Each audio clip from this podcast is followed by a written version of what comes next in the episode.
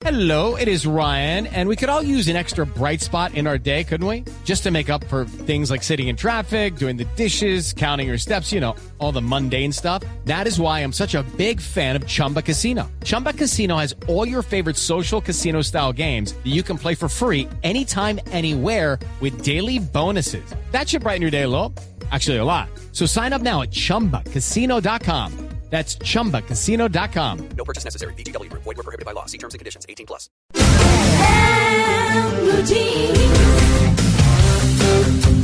Bueno, aquí estamos hablando, no, eso no puede ser feo. Bueno, vamos a presentar, eh, feo que estamos hablando de mascotas. Por supuesto, vamos a presentar a nuestro invitado que es Guillermo Rico, veterinario de la Universidad de La Salle con maestría en Ciencias Biológicas en México y maestría en Periodismo. Sí, señor. Exacto. Colega. Ah, pero bueno. Y hace periodismo ambiental. Ah, con razón es amigo suyo. sí. Somos colegas de Mangabey. claro que sí. Guillermo, buenos días. Buenos días, ¿cómo están? Muchas gracias por a la los invitación. veterinarios también se les dice doctor, ¿cierto? Claro. También, pero también por el nombre, Guillermo. ¿Cierto?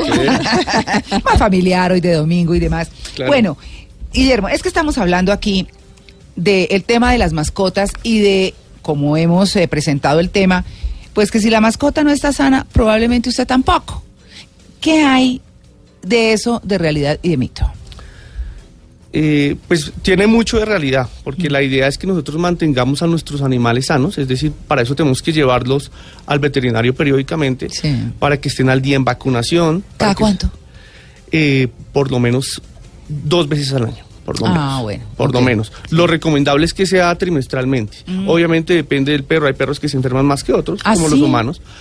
Pero eso es lo ideal, ¿cierto? La idea es que eh, el carnet de vacunación esté al día porque hay enfermedades infecciosas que se nos pueden transmitir o que les pueden generar también problemas de salud a ellos directamente. Se pueden morir por alguna de esas enfermedades infecciosas. Y también la desparasitación es muy importante hacerla trimestralmente, al menos. ¿Qué enfermedades, eh, Guillermo, se le pueden contagiar de los perros a los seres humanos, a nuestros niños, por ejemplo? Eh, las enfermedades parasitarias son muy comunes porque los niños están encima del perro todo el día, los están tocando, les están metiendo la mano en la boca y obviamente los perros los sacamos al parque y están haciendo lo mismo con los otros perros, están oliendo. No, bueno, lo mismo no, porque ellos se presentan de otra forma, ¿no? Exacto. Ven, te conozco y... sí. Pero entonces la desparasitación es clave, ¿cierto? Mantenerlos al menos cada tres meses desparasitándolos para garantizar así pues la salud dentro de nuestra familia, ¿cierto? Y lo que mencionaba anteriormente, la vacunación es importantísima. Por ejemplo, la vacuna de la rabia es obligatoria Clave, sí. y obligatoria anualmente. ¿Cierto? To- Todavía, lamentablemente, en el país se han presentado casos de rabia, de tal forma que tenemos que, que- que mantenernos con esa obligato- obligatoriedad, ¿cierto? Colombia es un país con mucha rabia.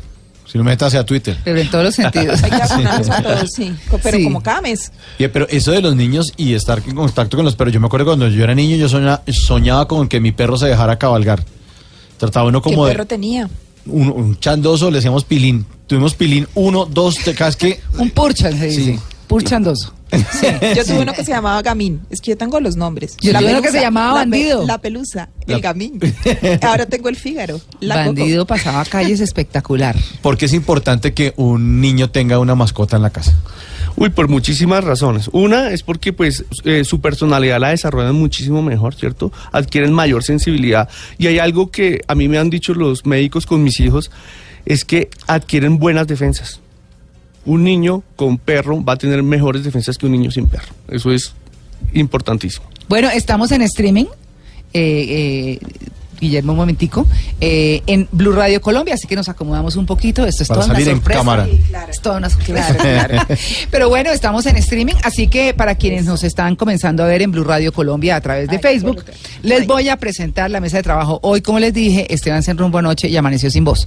Pero, eh, mentiras, está con no, gripa. sí, está. Desde ayer estaba mal. Desde ayer estaba todo mal. Sí, estaba malito. Estaba malito, sí.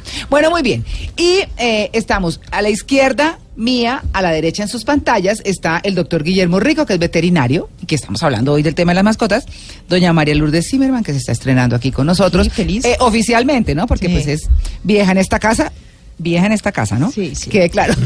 Y no vieja verde. Eh, no, no, no. Ah, bueno, eso dice Esteban, que es la viejita verde de acá por aquello de lo ecológico. Eso sí. Bueno, muy bien. Y Mauricio Quintero, eh, por supuesto que también es parte del equipo. Y estamos hablando justamente de cómo, si las mascotas están enfermas, muy seguramente nosotros también. Pero empecemos a hablar un poco de los mitos. Ya hablamos de que, bueno, tienen que estar vacunados, de que hay que tenerlos bien alimentados, cuidados y demás. Pero hay mitos alrededor de algunas enfermedades. Por ejemplo, antes de entrar al aire hablábamos de la toxoplasmosis. La toxoplasmosis es transmitida solo por los gatos. Es un parásito. ¿Sí? ¿no? Exacto, si es un parásito que transmiten los felinos, pues Sí. dentro de esos los gatos, Sí. ¿cierto? Ah. Los, lo transmiten a través de sus ex- excretas, a través de sus heces, Sí. ¿cierto? Eh, el mito consiste en que casi todo el mundo piensa que si una mujer queda en embarazo y tiene gatos, tiene que salir de sus gatos. Eso es totalmente falso. Ajá. Si esa mujer ha tenido previa exposición con gatos, ha vivido toda su vida con gatos, seguramente ya tendrá anticuerpos Mm. contra la toxoplasmosis y no va a generar la enfermedad. El lío consiste en que si una mujer nunca ha estado en contacto con gatos eh, y queda en embarazo y le regalan un gato, ahí sí puede llegar a desarrollar la, fer- la Eso es enfermedad. una mala idea, que se le den cuando ya está embarazada, ¿cierto? Exacto. Sobre todo en los tres primeros meses. sobre todo en el primer tercio de gestación. Importante también tener en cuenta que un gato que no sale del apartamento tiene bajísimas probabilidades de desarrollar toxoplasmosis porque no va a estar en contacto con el parásito en el ambiente. Ya. En cambio, esos gatos que salen a cazar y a comer por ahí pajaritos y que Sí, los que traen salir- rega- y traen regalo. y traen regalos. Claro. Un pajarito. Sí. Eh. Exacto. Esos son los que van a transmitir eh, toxoplasmosis. Pero la toxoplasmosis no solamente se transmite por los gatos. Tengo entendido que con la carne cruda también se transmite la, la toxoplasmosis. Claro que sí, sí, sí, sino que obviamente pues nosotros no somos habituados a, a consumir carne cruda y por eso pues digamos la transmisión no se da en ese en esa línea.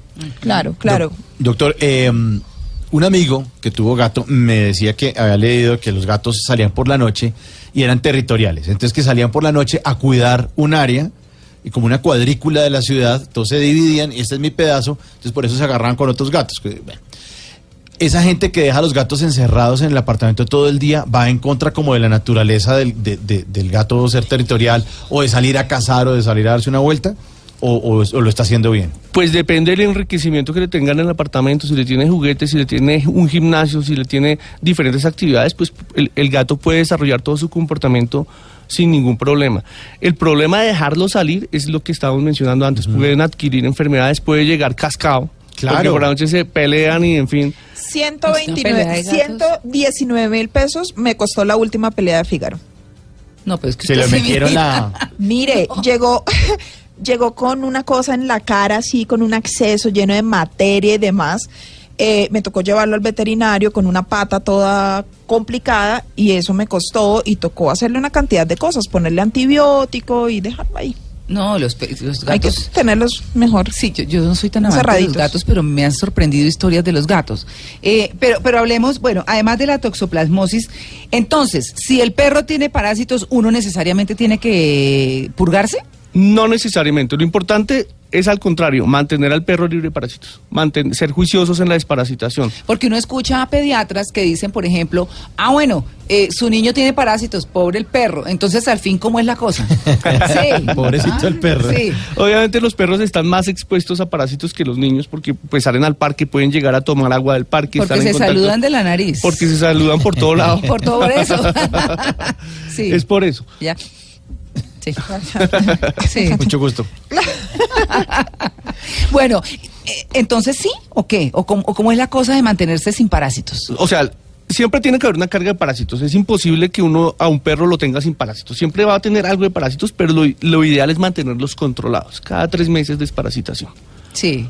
¿Cierto? Obviamente eso depende de si el perro uno lo lleva a tierra caliente continuamente y entonces uno se devuelve a Cabo Gota y el perro va a llegar cargado de parásitos, en fin. Depende un poquito de la, de la vida, de, de la rutina del perro, Ya. pero lo ideal es eso, mantenerlo cada tres meses eh, desparasitando. Bueno, entonces en ese orden de ideas está bien. Eh, no necesariamente tiene que coincidir la desparasitación de la persona con la desparasitación del animal. Eso no es así. No, no es así. Bueno, hablemos entonces de cuando los perros lamen la cara. Hay, gente que saluda de beso en la boca al perro. Yo, es decir, yo cuando solo pensar cómo se saludan, yo no me dejo. es decir, son lindos, los perritos quieren lamerle a uno la cara porque le tienen cariño. Pero de ahí, como aquí todo el tiempo y beso en la boca con el perro, pues tal vez no, ¿no? E- Ese es un comportamiento eh, natural de los perros que siempre le lamen la boca a sus, a sus alfa. Nosotros tenemos que ser los alfas, los líderes de ellos, ¿cierto? Es un comportamiento natural, pero aquí hay una cosa muy importante, es que no tenemos que humanizar a los perros. Los perros, los perros son animales que, que merecen todo nuestro respeto, ¿cierto? Que nos deleitan con su presencia, pero que no, no son humanos.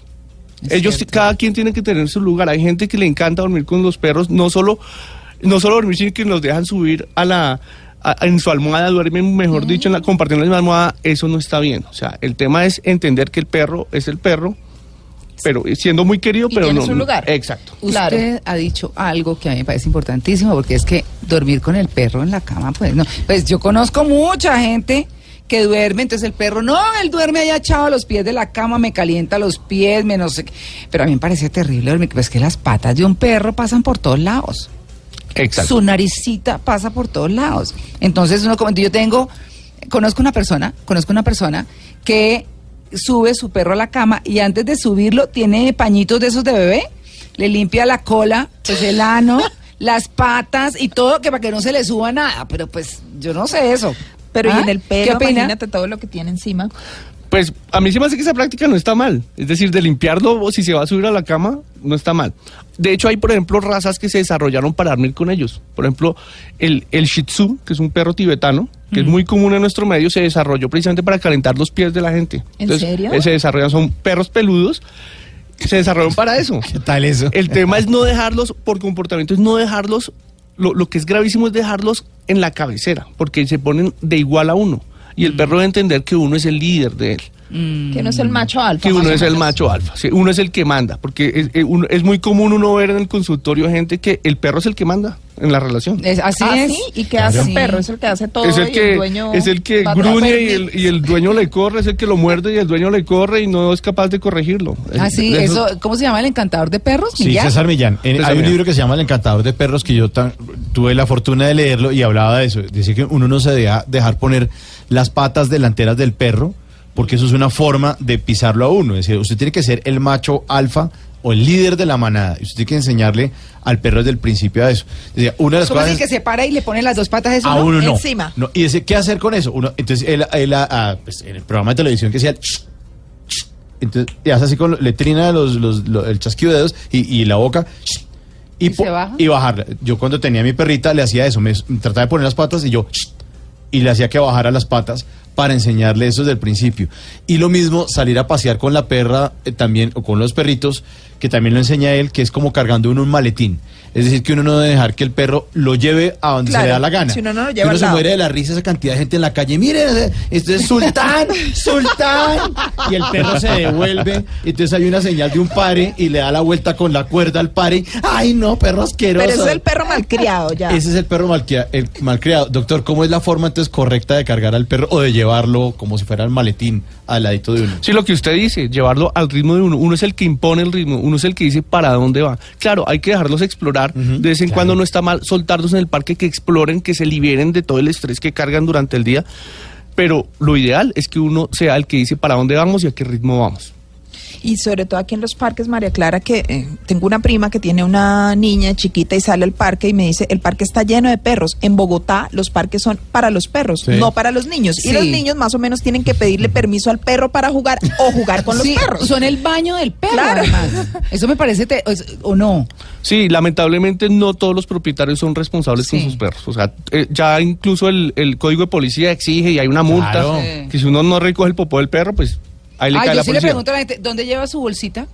Muy bien. Cuando los veo así como que van muy libres y el perrito pujando. María, ¿de- de la pero- bolsita dónde está? Pero ¿sabe cuál es el principal problema? Que la nueva modalidad es que la gente recoge la bolsita y la tira en una esquina. Sí, la deja la, deja ahí. Y digo yo, ¿pero por qué? O sea, ¿por qué no busca el sitio Una para disponer caneca, su sí, bolsa, claro. la caneca y ande con su bolsa y dispongan la caneca más cercana, Claro. pero no la deje tirada en la calle, porque es, la misma cosa. Existe el mobiliario público, o sea, las canecas que están puestas ahí en los parques. Que si no Ay. hay, pues lleve la bolsita, tranquilo. Sí. Lleve la bolsita y la tira en la casa. la Claro, caneca. Exacto. claro. Bueno, Hay que pensar en los demás. Bueno, entonces hemos hablado de toxoplasmosis, entonces hemos hablado de parásitos. ¿Qué otra cosa? Porque también eh, hay otras enfermedades que pueden ser eh, transmitidas por los animales y que pueden o no ser dañinas para el hombre. Pulgas, por ejemplo, son las más comunes. Casi todos los perros pueden dar pulgas. Claro. ¿cierto? Saliendo al parque en épocas de lluvias es muy común y se nos puede transmitir a nosotros, obviamente. Ah, en la, lluvia, en la época de lluvias Es alborota. más común, es más común, di- digamos, la carga parasitaria de pulgas es, es mucho mayor en época de lluvias. Y en garrapatas, por ejemplo, en clima caliente, aquí no hay garrapatas, pero en clima caliente hay garrapatas y esas garrapatas le transmiten enfermedades mortales a los perros, ¿no? Exacto, sí, hay, ¿Ah, una, sí? hay una enfermedad que se llama erliquiosis, que es transmitida por una garrapata, que básicamente lo que hace es eh, a nivel sanguíneo eh, destruir las células sanguíneas eh, y es mortal, puede llegar a ser terriblemente mortal para los perros. Eh, no solo en clima caliente, ya en Bogotá por efectos del Cambio cambio, climático. así Mr. Trump se ponga un poquito bravo con nosotros, eh, ya se han reportado eh, casos en varios parques de Bogotá de perros con garrapatas. ¿Cómo Ahí-? Eh, eh, no, pero no quería interrumpir el tema. ¿Ya terminamos el tema de las garrapatas? No. Eh, importante es que si vamos a ir a llevar a nuestro perro a clima caliente, a zonas tropicales, que son casi todas las zonas en nuestro país, lo podemos premedicar. Para eso tenemos que ir al veterinario para que lo premediquen. Hay algunos medicamentos que le disminuyen la probabilidad de que sufran eh, garrapatas, ¿cierto? que, que, se, que se infecten por garrapatas y que puedan llegar a, a sufrir erliquiosis, que es la enfermedad fatal que, que les menciono. Y ya posteriormente de regreso también revisarlo si hay presencia de garrapatas y en dado caso también acudir al veterinario para tomar las acciones correspondientes. Y esas garrapatas lo contagian a uno porque las garrapatas se le pegan a uno y es tremendo. Esas garrapatas se le pueden, se le pueden eh, eh, pegar a uno, sí, pero obviamente pues las probabilidades son menores porque no somos tan peludos como los, los perros, ¿no? Pero sí, sí existe esa posibilidad. Hay muchas, muchas preguntas. Hay muchas preguntas en Facebook. Le voy a transmitir algunas muy rápidamente. Eh, una señora que tiene gatos y dice que en la madrugada se le suben los gatos a la cama. Que eso, que eso tiene la misma ley del perro. Un poquito, los gatos no son tan gregarios como los perros, los gatos son un poquito más solitarios, pero son muy dominantes. Entonces depende, toca entrar, entrar a analizar si los perros están, los gatos, perdón, están enteros, no están enteros, y qué otro tipo de enriquecimiento tienen en el, en- en el lugar donde viven, ¿no? Importante, siempre es importante definir cuál es su lugar de dormida cada animal. Y esta está muy simpática. ¿Qué hacer cuando el perro se orina en todos lados? Me dicen que lo espere. No, yo lo acabo. Que lo espere, ¿cómo que lo En espere? la Que- calle, pues seguramente en la calle, claro, ¿no? en la casa sí, mejor dicho. ¿Ah? Los machos tienden a, a- a ese comportamiento porque ellos son mucho más territoriales que las hembras. Lo ideal es soltarlo, tan pronto uno sale, soltar al, al perro en el parque para que se libere, para que orine los 500 palos que hay en el parque Sí. ya después. Sí. Pero li- liberarlo, Claro. de- darle ese momento solo a él. No, Ah, porque los perros necesitan ejercicio, eso decía el encantador de perros. O sea, el, el- el perro no es para estar acostadito ahí en la cama o en la casa, sino para ir a quemar eh, energía por ahí, por lo menos una hora diaria. Bueno, y una, una pregunta también de un oyente que está viéndonos por Facebook eh, y dice que si es verdad que cuando un perro tiene una herida y se lame, eh, eso está bien, se, suena- se sana más rápido. no necesariamente se sana más, rápido. Los, los perros tienen una serie de bacterias también en, en- en- ¿La en su saliva que pueden llegar a contaminar la herida. Ah. Entonces, digamos que es un comportamiento natural de ellos de, de un autoacicalamiento, ¿cierto? Mm. Pero no es lo más recomendable. Si tiene una herida hay que llevarla al veterinario. Bueno, vamos a seguir hablando de mascotas, 8 y 32. Ya regresamos, estamos en Blue Jeans de Blue Radio.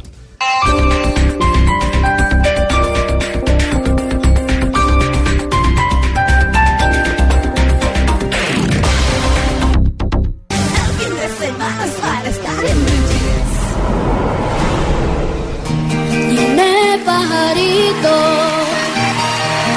que hoy estás triste.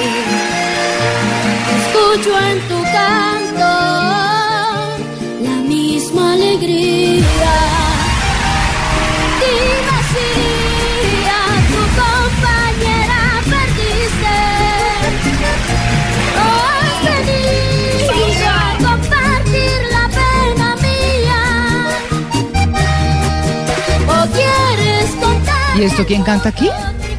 Canta un niño costeño llamado Miguel Ángel, que es participante de la primera temporada de La Voz Kids. Cantó Dime Pajarito, la canción de Octavio Mesa, eh, en las audiciones a ciegas. Por eso se oye ahí como el... Porque estaba sentada Fanny Lu, Maluma y And- con Andrés Cepeda y opri- oprimían el botón para que se diera la vuelta a la silla y se dieran cuenta quién era el niño que estaba cantando. Entonces cantó esta canción que fue un éxito de 1980 en la voz de Rafael Orozco, el desaparecido vocalista del Binomio de Oro. Ahí estaban aplaudiéndolo el público. Yo venía del pueblo. Me canta lindo. Sí, buena voz, buena voz. Eh, Fanny Lu estaba matada, estaba Claro. matada con Miguel Ángel y con eh, semejante talento. Muy chiquito, pero una gran voz. Oiga, eh, estamos hablando de las mascotas hoy. Numeral si mi mascota hablara. A Numeral si mi mascota hablara. sí, ¿qué están diciendo nuestros oyentes? Y mientras tanto, eh, yo le pregunto al doctor Guillermo Rico, que es el veterinario que nos acompaña hoy, eh, sobre otro tipo de enfermedades. Bueno, aquí la gripe aviar no mucho, ¿no? No, no es muy común. Eso se pega con los pollos. Sí, exacto, ¿Cierto? sí. Con los pollos. Campylobacterosis. Tampoco, tampoco es tan común. Yo, yo diría que dentro de las enfermedades más comunes de aves está la citacosis, que, le La- da- que es la ornitosis también. es la más también conocida como ornitosis o clamidiosis, que le da principalmente a todas las- aquellas personas que están en contacto con loros, con guacamayas, con pericos, a toda esta gente que le gusta tener aves en sus casas. O sea que las palomas de la Plaza de Bolívar o las de la Plaza de San Marcos en Venecia, ¿qué? Las de todas las plazas pueden llegarnos a transmitir enfermedades como estas, que son bastante serias. ¿Y qué pasa? ¿Y qué hacen esas enfermedades en uno? Básicamente enfermedades infecciosas que pueden generar problemas gastrointestinales, eh, que pueden generar, pues, si, si no se manejan bien, pueden... ¿Graves? Pueden, pueden llegar a ser graves, depende del estado de salud de la persona, ¿no? Ya. Conjun- problemas de conjuntivitis también es muy común. Ah, vea usted. Bueno, ahí están. ¿Qué dicen nuestros oyentes? ¿Qué dicen? Freddy Bermúdez, "Mm, si mi mascota hablara, me pondría quejas de los terremotos de la casa, mis hijos. Los Ah, acusaría, o sea, claro. que tantas maldades le hacen. Claro. Y Carolina dice, si mi mascota hablara, me gustaría ver a los peces hablando en el agua, dice ella. Glu, glu, glu. Bueno, sí. Así ¿Listo? que eso decía, sí. Bueno. Ahí vamos moviéndonos ya. Sí. Recuerden numeral si mi mascota hablara y contarnos qué piensan ustedes qué es lo que su mascota habla. Bueno, Guillermo, tularemia o fiebre de los conejos tampoco es muy común. Puede llegarse a presentar eh, en personas que crían eh, conejos, particularmente donde pues tienen muchos conejos. No el hecho de que un niño tenga un conejo en la casa le va a dar tularemia, no. O sea, la probabilidad es muy baja. Estas enfermedades y casi todas las enfermedades infecciosas tienen mayor posibilidad de presentarse cuando hay muchos animales, ¿cierto? Entonces, en este caso, el conejito que le regalaron en la fiesta no, no, no le va a transmitir tularemia, muy probablemente tu- tularemia al niño que, que, que lo tiene en casa. Bueno. Para los que tienen gatos, María Clara, y que viven arañados por los gatos. Mm, ¿el arañazo son- qué sí, es? el arañazo del gato. Eh, ¿Qué es eso? ¿Cómo se transmite? Pues sé que por un arañazo de, que le da un gato, pero ¿realmente es grave para los niños, por ejemplo? Es una enfermedad básicamente que afecta a la piel, es una enfermedad dermatológica eh, que es transmitida por, como tú dices, eh, por el arañazo de un gato, pero son gatos que usualmente salen a la calle, que están en contacto con tierra y que entre sus garras pueden eh, tener eh, el agente infeccioso. Pues la sarna, que hay perros que les da sarna y eso. Perro sarnoso ese. Ay, sí, qué pesar. Además, que es Ah. una Es muy común, horrible. es muy común. Se presenta con mayor probabilidad en perros que tienen las defensas bajas. Por eso tenemos que tener nuestros perros con buenas defensas bien alimentados. Ahora Entonces, a- a- a la medida que tienen las defensas bajas, se les va a presentar esa enfermedad que básicamente es una enfermedad de la piel, que se les puede comer el folículo piloso y se empiezan a ver un poquito calvos en algunas partes, particularmente en las orejas, en, en, en las cejas, eh, entre las piernas. Y es una enfermedad que puede llegarse a transmitir al, al ser humano Ah, y que eh, pues es necesario de un manejo veterinario especial. ¿Como un hongo? No, es un parásito. Ah, es un como parásito también. Es, co- es una, es, como un- es como una garrapata microscópica. Pero, ¿sabe qué, María Clara? Yo creo que es bueno recomendar que la gente entienda que esta enfermedad se puede tratar, porque uno ve muchos perros que los botan a la calle, que los abandonan porque tienen sarna. Entonces, la idea es que la gente entienda que su animalito, al haberse contagiado de, sarna, lo que tiene que hacer es darle una buena alimentación, pero adicionalmente buscar la cura para el animalito y no botarlo a la calle. Exacto, sí, importante y reitero que lleven periódicamente al veterinario sus perros. Es importante eso. La Eso prevención. Exacto. La prevención, en la prevención está todo. Bueno, pues más adelante vamos a estar hablando de la alimentación, que también es clave y fundamental.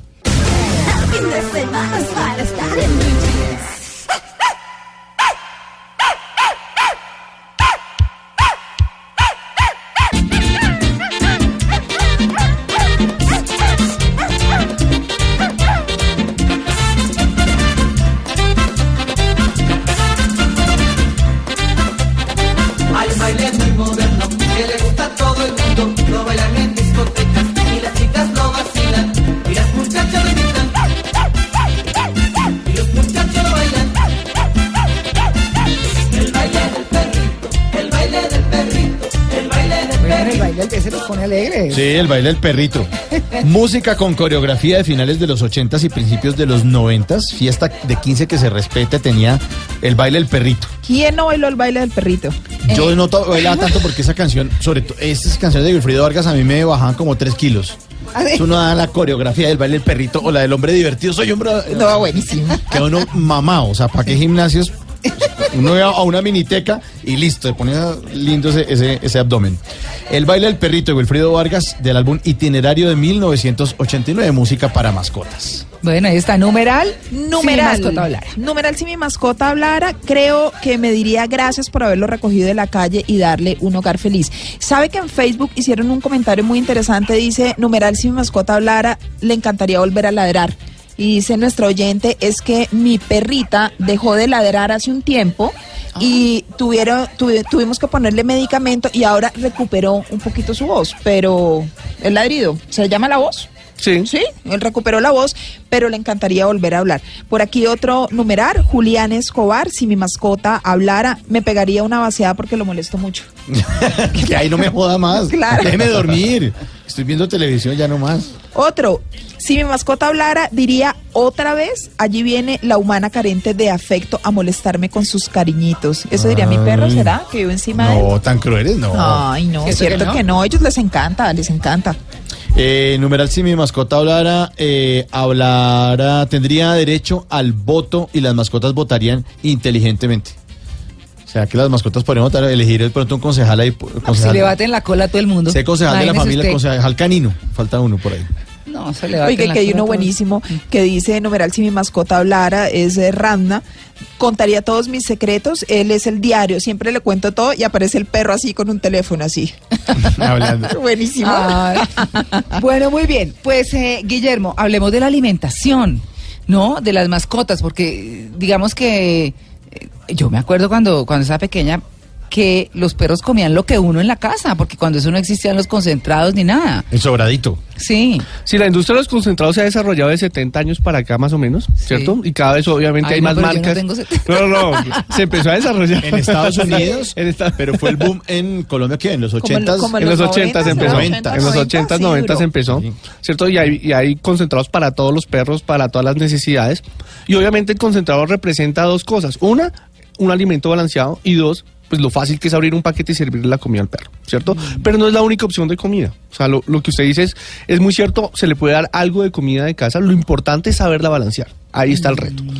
Y no darle grasas, por ejemplo, no darle salsas, no darle cosas saturadas de grasa, arroz, por ejemplo, y ese tipo de cosas. Sí, ¿no? hay algunos alimentos que son, digamos, prohibidos para los perros. Ah, bueno, eso está importante. ¿Cuáles son prohibidos? El chocolate.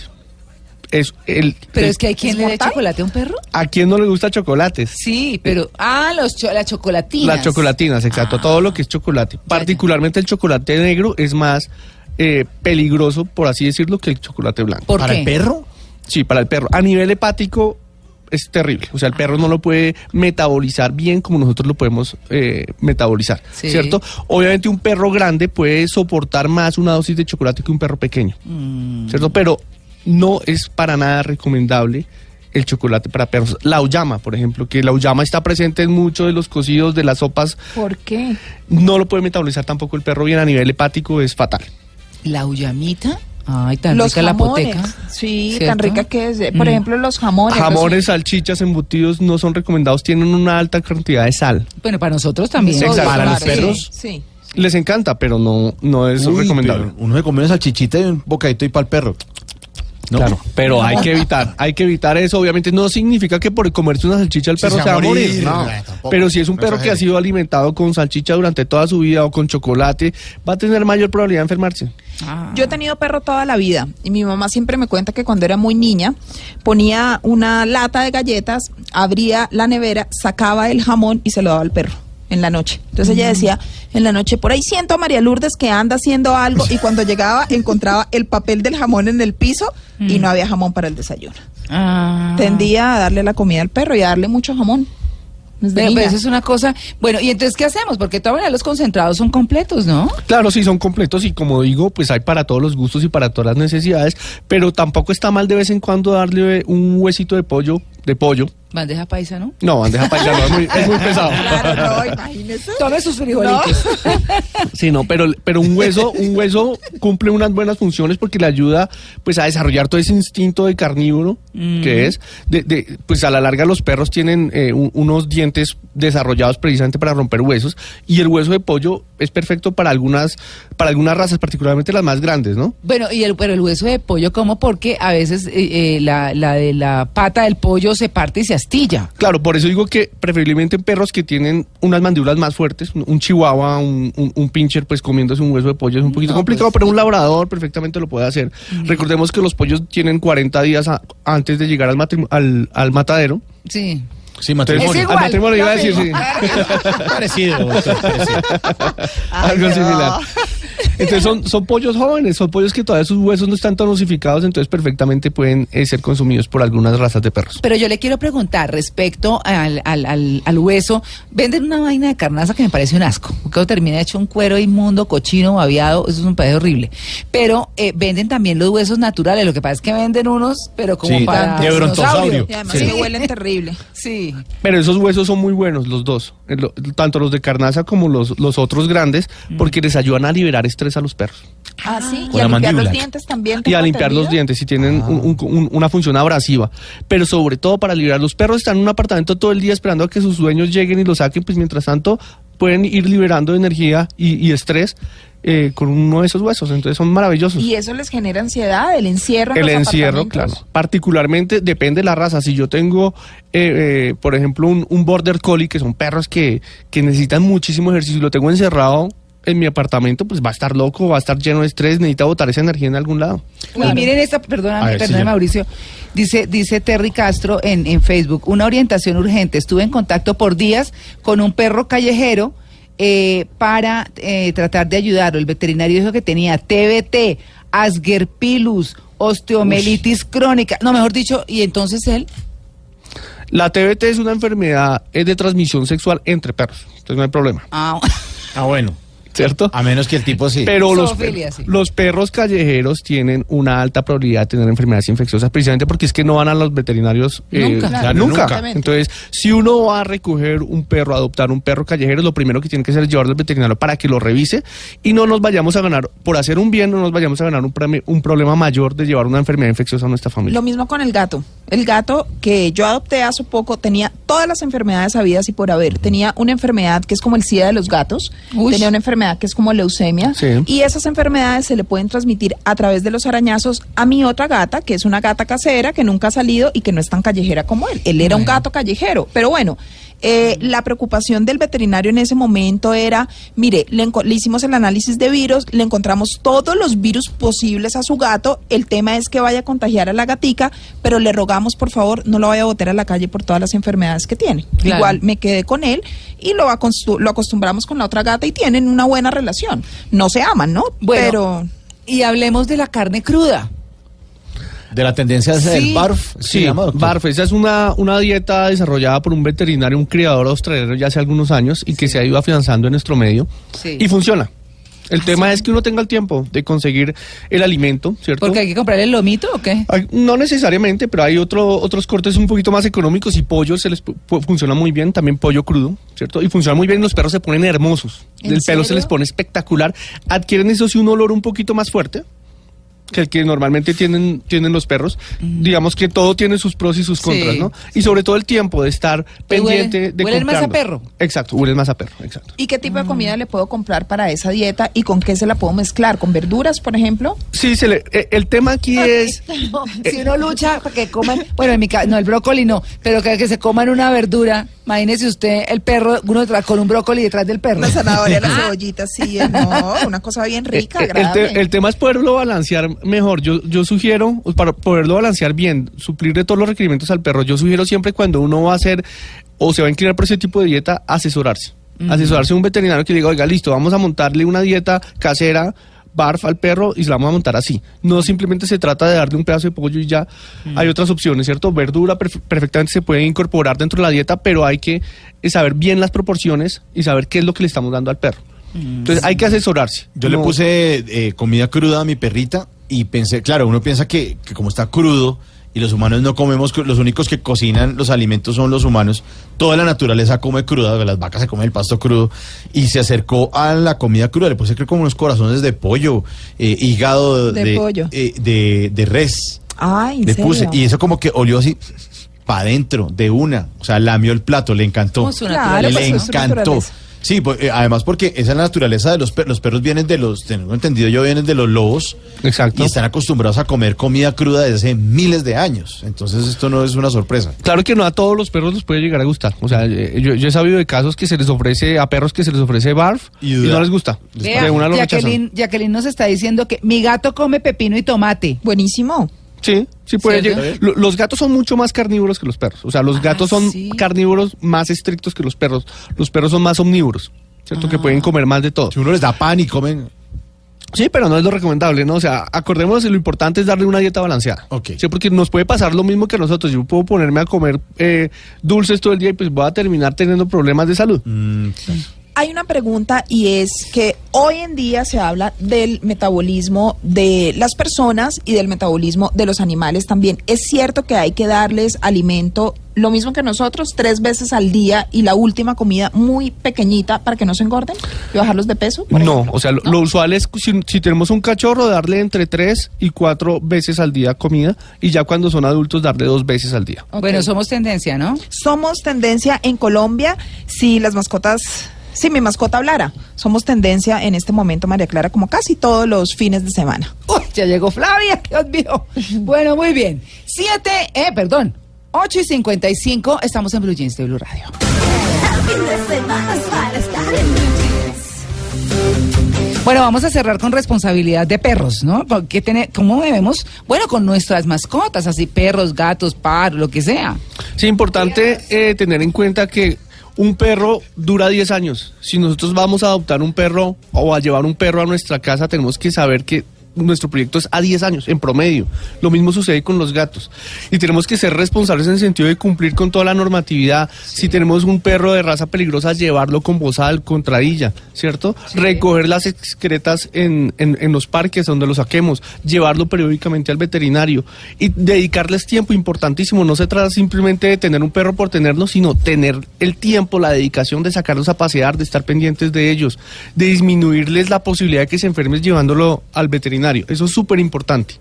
Bueno, pues eh, a Guillermo Rico, nuestro veterinario invitado de hoy, muchas gracias por haber venido a explicar ustedes. eso tan importante. Muchas gracias a ustedes. Quedamos, wow. Sí. Sí, y, y en deuda con gatos, porque la gente está alegando, oiga, Sí, ¿y de claro. gatos qué? Hablen solamente de gatos, comportamiento, cuidados. Bueno, en una próxima hablamos mucho de gatos y eso, Claro que sí. si eso es lo que quieren, por supuesto. ya regresamos, estamos en Blue Jeans de Blue Radio.